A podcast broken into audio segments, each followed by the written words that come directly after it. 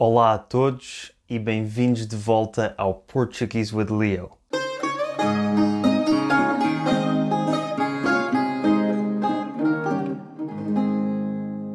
Eu sei que digo com frequência que o episódio de hoje é especial, mas o de hoje é verdadeiramente especial por dois motivos. O primeiro é que chegamos finalmente aos 50 mil subscritores no YouTube, que é algo que eu nunca esperei que fosse acontecer. Quando comecei este canal, se alguém me dissesse que eu ia chegar a 50 mil subscritores em menos de um ano, eu nunca acreditaria Nunca imaginei que tantas pessoas pudessem estar interessadas em português europeu e a querer aprender a língua ou interessadas simplesmente em aprender mais sobre a língua. E por isso, muito obrigado a todos vocês por subscreverem ao canal, por verem os vídeos, por porem gosto. Muito obrigado, do fundo do coração. O outro motivo porque o vídeo de hoje é especial é porque tenho um convidado, o Stefano, do canal Língua e Passione. O Stefano é um poliglota que fala 10 línguas e hoje vamos comparar o português com a língua materna do Stefano e aquela que para mim é a língua mais bonita, o italiano.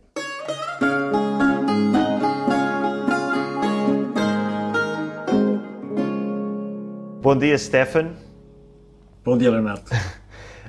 um, tu preparaste aqui uma lista de algumas das semelhanças e diferenças entre o português e o italiano, que são duas línguas muito parecidas, mas antes de passarmos ao vídeo em si, gostava só de saber, assim, muito rapidamente, porquê é que decidiste aprender português europeu e não brasileiro? És um dos poucos. Antes de mais nada, muito obrigado, Leonardo, uh, pelo teu convite. Fico muito feliz uh, por estar aqui e ansioso por começar. Um, Talvez não saibas, esta é a primeira vez que eu faço um vídeo de colaboração em português e as pessoas que me seguem uh, sabem o quanto eu adoro esta língua, portanto, uh, podes imaginar o quanto estou feliz agora por estar, por estar aqui contigo. Então, muito obrigado. E uh, por que é que eu falo com este sotaque? Uh, foi mais ou menos um acaso porque encontrei um, um curso de português na Alemanha, quando eu est estava na Alemanha a fazer, a tirar um curso, digamos, a, a, participar no programa Erasmus, né, programa de intercâmbio entre as universidades europeias. Encontrei esse curso na Universidade de Heidelberg, na Alemanha, e a professora era, hum, bom, de origem moçambicana, mas cresceu em Portugal e teve este sotaque, portanto, todos os materiais também eram em português de Portugal. E, de facto, adorei este sotaque ainda mais uh, do pouco brasileiro que eu já tinha aprendido antes. Fiquei com este sotaque e nunca, nunca quis uh, mudá-lo. É, é por isso, é muito simples, é uma razão muito simples, eu adorei. Olha, fico feliz por saber isso. E tu tens um vídeo inteiro dedicado à tua história com o português, que eu já vi. Eu já sabia a história da professora moçambicana e tu entras em mais detalhe. E portanto, para os que nos estiverem a ver, vão ver o canal do Stefano, Língua Passione, e vão ver o vídeo em que ele explica toda a sua história com o português. Hoje vamos fazer uma coisa diferente, que vai ser então comparar as nossas duas línguas, ambas de origem latina, o português e o italiano. E por isso, Stefano, tu preparaste toda uma lista de semelhanças e diferenças e podes começar quando quiseres.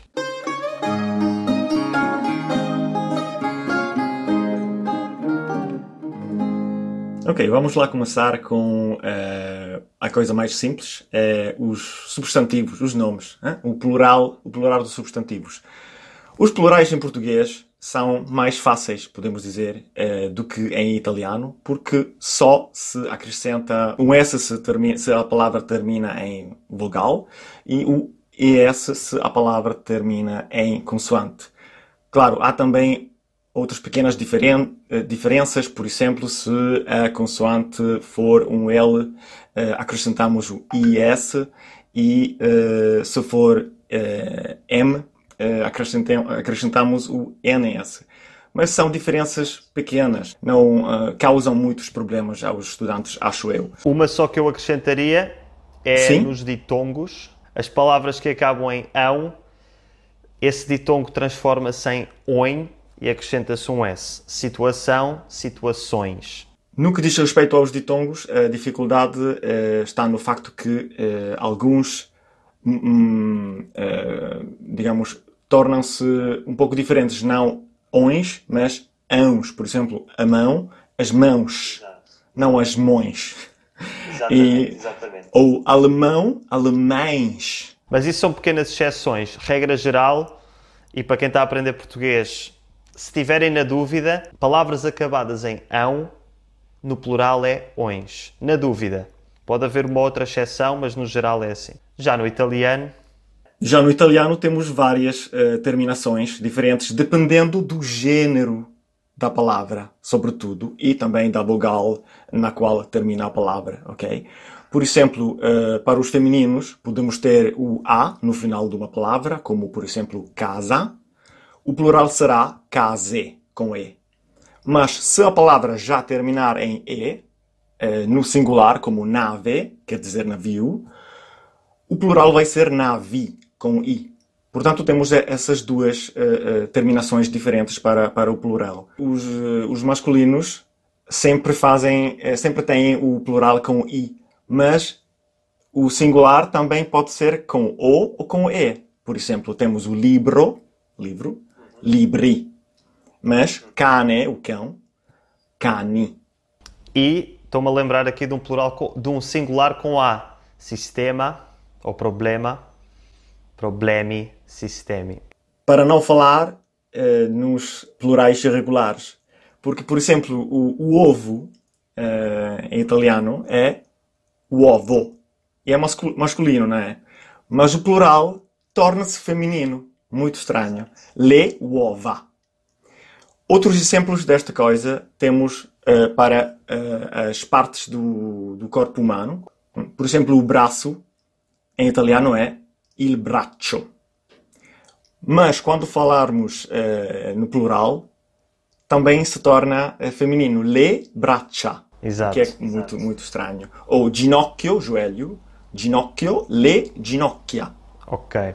E por aí fora. Para falar nos, uh, nos artigos, nos artigos definidos, eu acho que os artigos definidos também são mais fáceis, mais simples em português do que em italiano. Exato. Porque em vez de quatro artigos que se podem combinar com uh, quatro preposições para criar essas combinações de, de uh, preposição e artigo que nós chama, chamamos de preposizioni articolate, nós temos uh, são seis artigos, mais um se considerarmos o L apóstrofo, o sétimo, o sétimo artigo, também podemos dizer que temos sete artigos que se combinam com cinco preposições. Portanto, temos uh, 30, 35 uh, combinações possíveis. Exatamente, exatamente. E nós só temos as 16, a tabelinha das 16, que já agora os artigos são o a, os as, sempre muito fácil, e as preposições são de, em, a e por. E em italiano, em italiano temos os artigos il, lo, la, i, gli, le, L, L apóstrofo. E sempre, sempre a falar uh, sobre os, os artigos, uh, em português também existem artigos indefinidos plurais, o que nós não temos uh, em italiano para expressar uma uh, quantidade uh, não especificada de, de, alguns objetos, de, de, pessoas, o que for. em português podemos dizer umas, sei lá, maçãs, umas amigas ou uns amigos, uns amigos. Mas em italiano, o que é que nós fazemos? Não temos esses artigos, portanto, nós utilizamos o chamado de partitivo. O partitivo, com o auxílio da preposição di, eh, dizemos delle mele, delle persone, degli Exatamente. amici. Mas isto, isto não quer dizer das pessoas ou dos amigos, quer dizer alguns ou uns. Exato. É como, é como o francês. Também tem esta, esta, esta particularidade gramatical. Então, uma coisa que é bastante difícil, acho eu, em português, é a colocação dos pronomes pessoais uh, na frase. Uh, em português, tipicamente, uh, o pronome pessoal objeto é posto depois do verbo, não é? Por exemplo, a frase mais bonita do mundo é amo-te, não é? Então o te vem depois do verbo. É Enquanto bonita. em todas as outras línguas uh, da nossa família, digamos, é, é, o contrário. Te amo. A não ser que a frase uh, comece com certos elementos, como por exemplo uma negação, o não, o nunca, ou a palavra já, ou uma palavra interrogativa como uh, quem, o que, o quando, etc. Nesse caso, uh, uh, o, o, pronome já é posto antes do verbo. Exato. Então, eu amo-te, mas não te amo. Uh, ou, por exemplo, eu disse-lhe que blá blá blá, mas eu, eu já lhe disse ou não lhe ah. disse que Exatamente. blá blá blá. Então, isso pode ser bastante difícil, sobretudo no princípio, para quem aprender português. Para quem quer aprender português de Portugal. Porque no Brasil Exatamente. isto não é assim. De Portugal e da África, pronto, a variante não brasileira, basicamente. Já agora, também temos a mesóclise. A chamada mesóclise é quando, quer dizer que basicamente nas formas do futuro do indicativo e do condicional, o pronome até pode ficar no meio entre a raiz do verbo e a, a, terminação do verbo conjugado. Por exemplo, por exemplo, isto é muito estranho para quem uh, falar uh, português do Brasil, porque não existe naturalmente no português do Brasil. Eu recomendaria ao Leonardo, por exemplo, um livro, não sei. Eu recomendar-lhe-ia. Exato, exato. Eu sei, é, é, estranho, é estranho. Mas para quem estiver a aprender português, eu não sei se, não sei se quem nos está a ver se sabia sequer que isso existia, mas nem todos os portugueses acertam. Portanto, podemos ficar descansados, que é difícil até para nós. Há muitas pessoas que, diz, que às vezes dizem é um erro e as pessoas sabem que é um erro, mas às vezes sai tipo eu recomendaria-te. Ah, não, eu recomendar-te-ia. É um erro bastante comum. Os meus amigos brasileiros uh, uh, riem-se às gargalhadas cada vez que eu utilizo estas formas, porque eles dizem: o que é que é isso? Não exato, pode ser verdade. é excessivamente complicado, não é? É, é. Uma última coisa sobre esses pronomes é que quando temos uma, o verbo no infinitivo com o, o pronome a seguir, cai o R do infinitivo e aparece um L à frente do pronome. Fazer a coisa, fazê-la. Também temos outro, uh, outra forma que é com N. Portanto, quando temos um M, por exemplo, eles fazem essa coisa, eles fazem na. Vamos agora falar em preposições. Obviamente, em português temos o por e o para, né? duas preposições, em vez de só per em italiano. A diferença principal é que uh, o por indica mais uh, um, um, meio, uma, um, uma passagem por um lugar, ou, ou uma razão, um motivo. Enquanto o para indica mais o fim, o objetivo final e também o destino, a direção, o destino do, do movimento. Isto é, digamos, a diferença principal.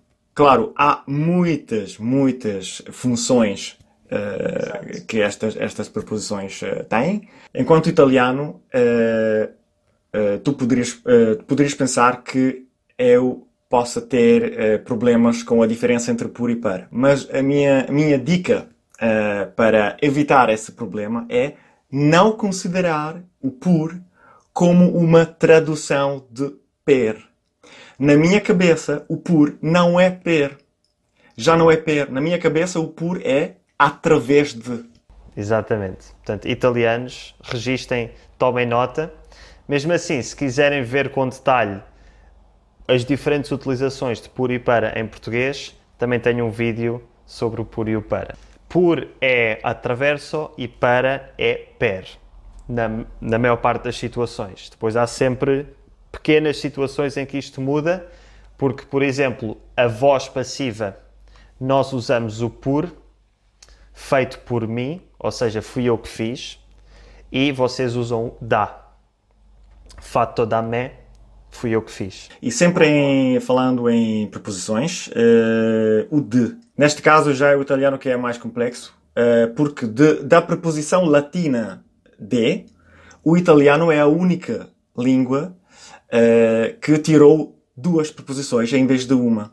Então, português, espanhol, francês, todos têm de. E o romeno, que tu também falas romeno, que eu sei. O romeno também. E nós, uh, italianos, nós temos o di e o da. Da. Duas. É. Somos diferentes. Pois é, pois é.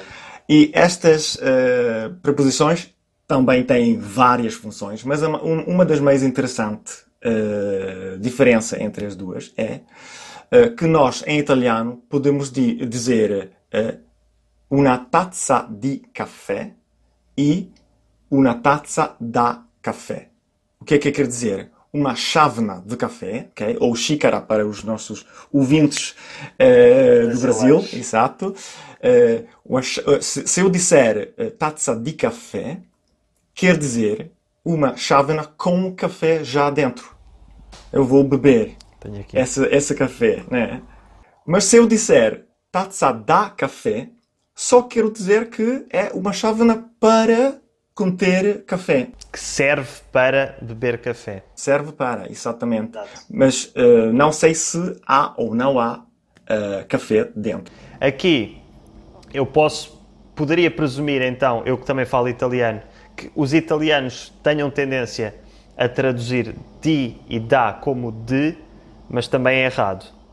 Di é Exatamente. é sempre de, mas da pode ser por, com a voz passiva, pode ser desde e pode ser também a naquelas situações de andare dal dottore, andare dal parrucchiere. Aqui nós usamos a, ir ao médico, a e depois o artigo definido, ao, ir ao médico, ir ao cabeleireiro ou ao barbeiro, ir à casa do meu amigo. Não temos o da como casa de.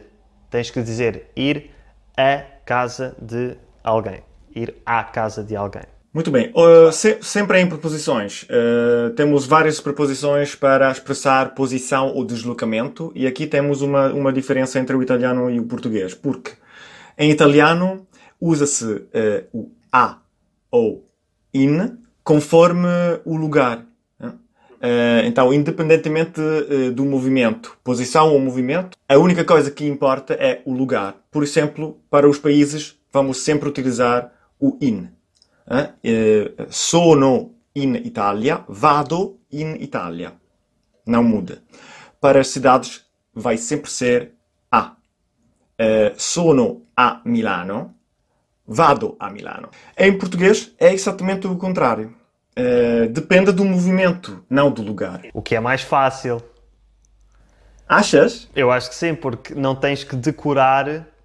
Não é preciso decorar, é só perceber. Se eu me mexo é a ou para. Se eu não me mexo, se eu fico, se eu estou no lugar é em. E é sempre assim. Eu lembro-me quando estava a aprender uh, aprender italiano, lembro-me que, ok, decorei países in, uh, cidades A, depois pensei, Sicília, regiões, ilhas, regiões, ilhas, é in, acho que é in, ok, uh, mas depois sítios, uh, vou para o meu quarto, é in, vado em câmera, vou para o quarto, ok, mas vou para o hospital, vado all'ospedale, ou seja, às vezes parece-me um bocado arbitrário, enquanto que em português é só. Se eu me desloco é a ou para, vou para a Itália, vou para Milão. Se eu estou num sítio, estou em, estou em casa, estou em Lisboa, estou em Portugal, estou no mundo. Em, em italiano é, é, preciso aprender quase de cor é, qual é a preposição que se utiliza com esse lugar ou, ou outro lugar, etc. Sim, sim.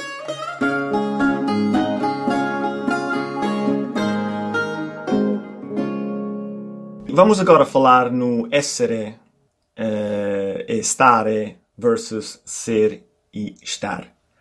O português aqui é muito mais parecido com o espanhol, não é?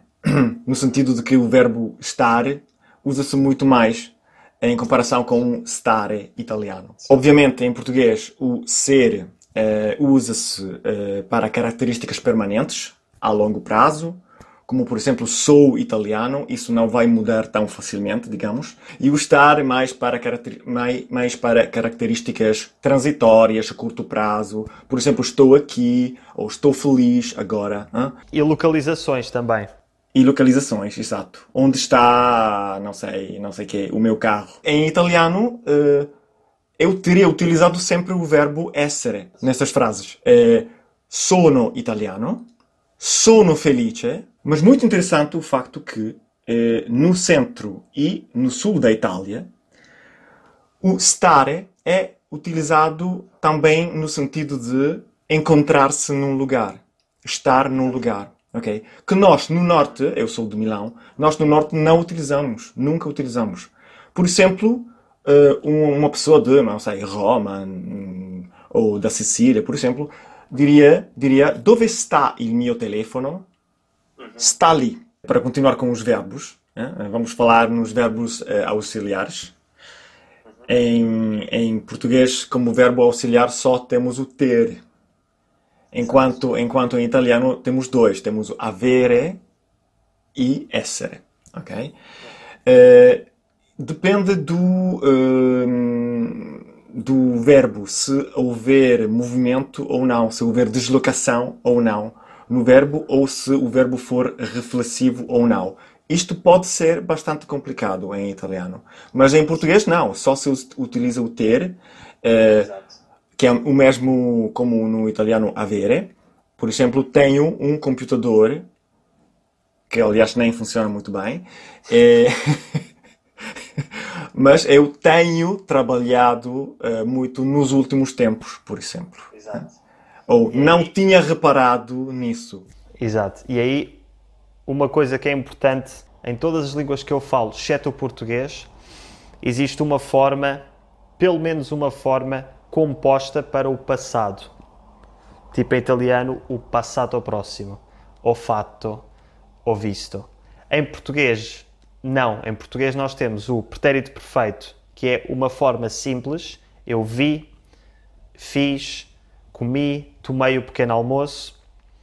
E então, muitas pessoas que estão a aprender português, isto aqui para quem está a ver o vídeo, muitas pessoas que estão a aprender português têm tendência a usar a forma que tu acabaste de usar, que é tenho comido, tenho visto. Mas essa forma não significa comi, vi, significa ultimamente, nos últimos tempos, tenho repetidamente feito esta coisa ou tenho tenho feito de, forma contínua ou repetida até hoje e não fiz uma vez. Isto é um erro muito comum. Exatamente, e, e praticamente é, é em português uh, o pretérito perfeito simples, uh, digamos, a sua forma recorda um pouco o passato remoto uh, do italiano, né? é? uma, um, uma só palavra, uma forma simples para expressar eh, todas as ações do passado, praticamente.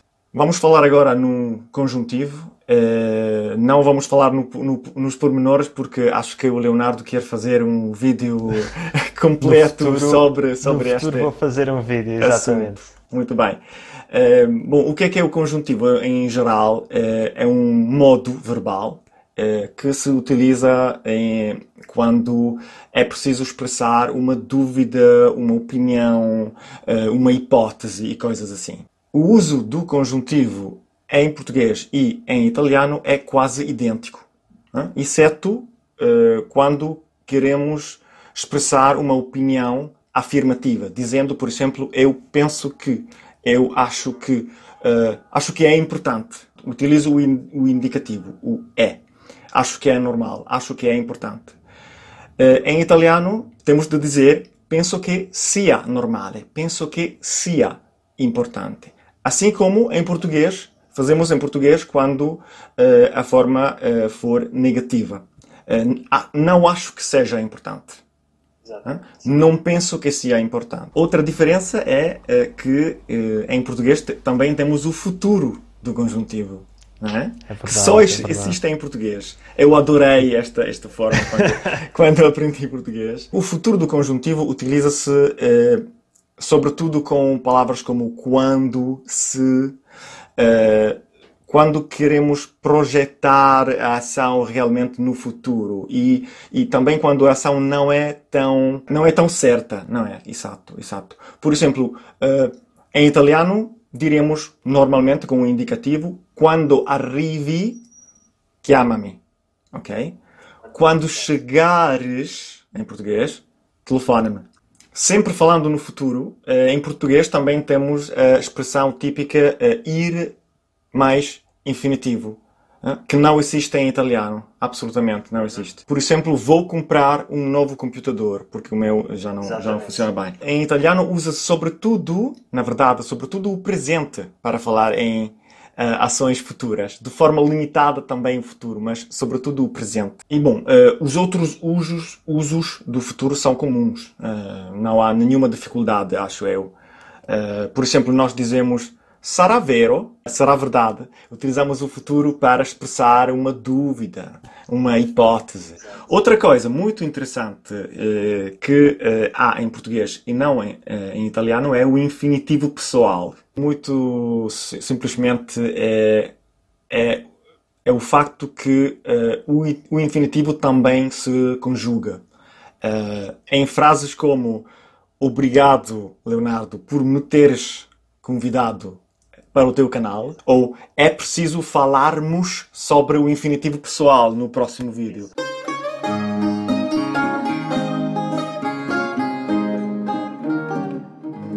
Acho que já terminamos com as diferenças e eh, semelhanças entre o português e o italiano e vamos agora eh, dar umas dicas para aprender uma língua mais facilmente se já falas a outra. Vamos falar de palavras que, para quem não sabe ou que está a aprender a outra língua, por exemplo, italianos a aprender português, quando estiverem na dúvida, não souberem uma palavra, arrisquem a forma aportuguesada da palavra italiana e muitas vezes é a palavra certa. E quais é que são alguns exemplos então? As palavras terminadas em eh, ione, em italiano, muitas vezes são em ão, em português. Vamos lá ver. Eh, azione, Ação, emozione, emoção, direzione, direção, attenzione atenção. e por aí fora. né? Exatamente. Eh, mas nem sempre é assim. Por exemplo, eh, como é que dizemos em português conversazione Conversa. e não conversação? Exato, conversação é um erro. E também vale o contrário, porque o português sugestão não é suggestione em italiano, mas suggerimento. Suggerimento, exatamente. Outros exe- exemplos, por exemplo, para hum, palavras terminadas em eh, tá em italiano, que se tornam ad em português. Por exemplo, città, Cidade, università, universidade, difficoltà.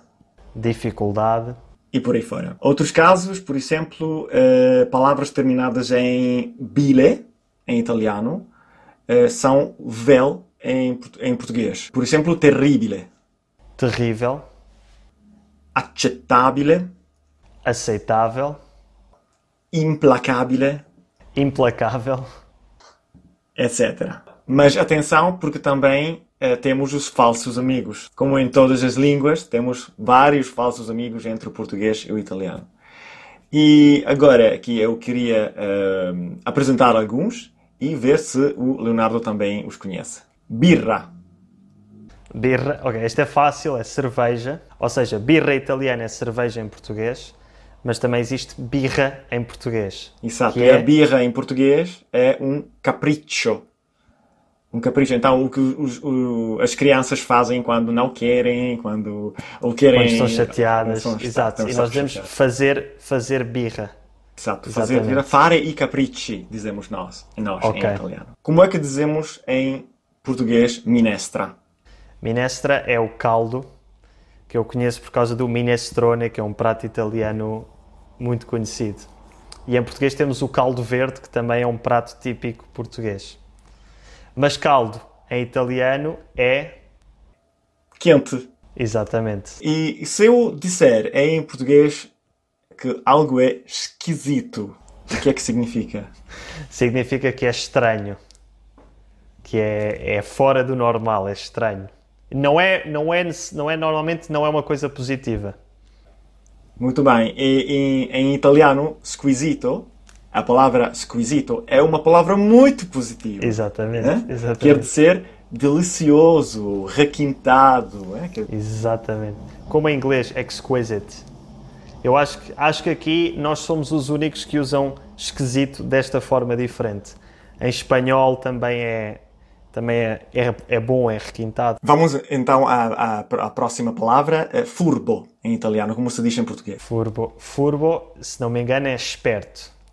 Exatamente, mas um esperto, em italiano, É um especialista.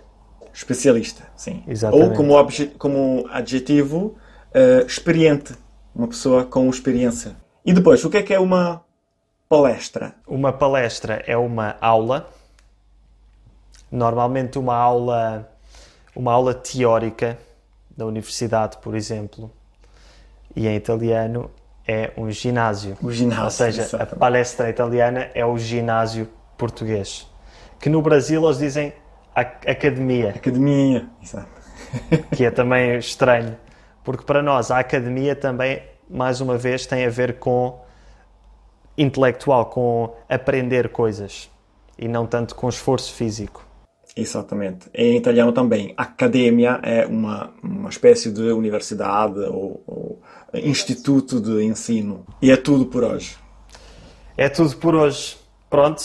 Ahm, obrigado, Stefan, Obrigado, eu. ah, por esta participação.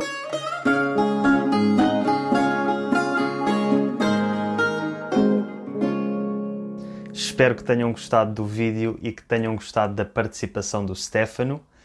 Se quiserem saber mais sobre o Stefano e ver a perspectiva de um verdadeiro poliglota que fala mais de 10 línguas, vão ao canal dele, Língua Passione. O link está na descrição. A maioria dos vídeos dele são em inglês ou têm pelo menos legendas em inglês. Ele faz vídeos em várias línguas e fala sobretudo sobre a aprendizagem de línguas e sobre cada uma das línguas que ele fala e sobre o lugar que essas línguas têm na sua vida, no seu coração. É um canal muito interessante e sugiro que vão dar uma olhadela.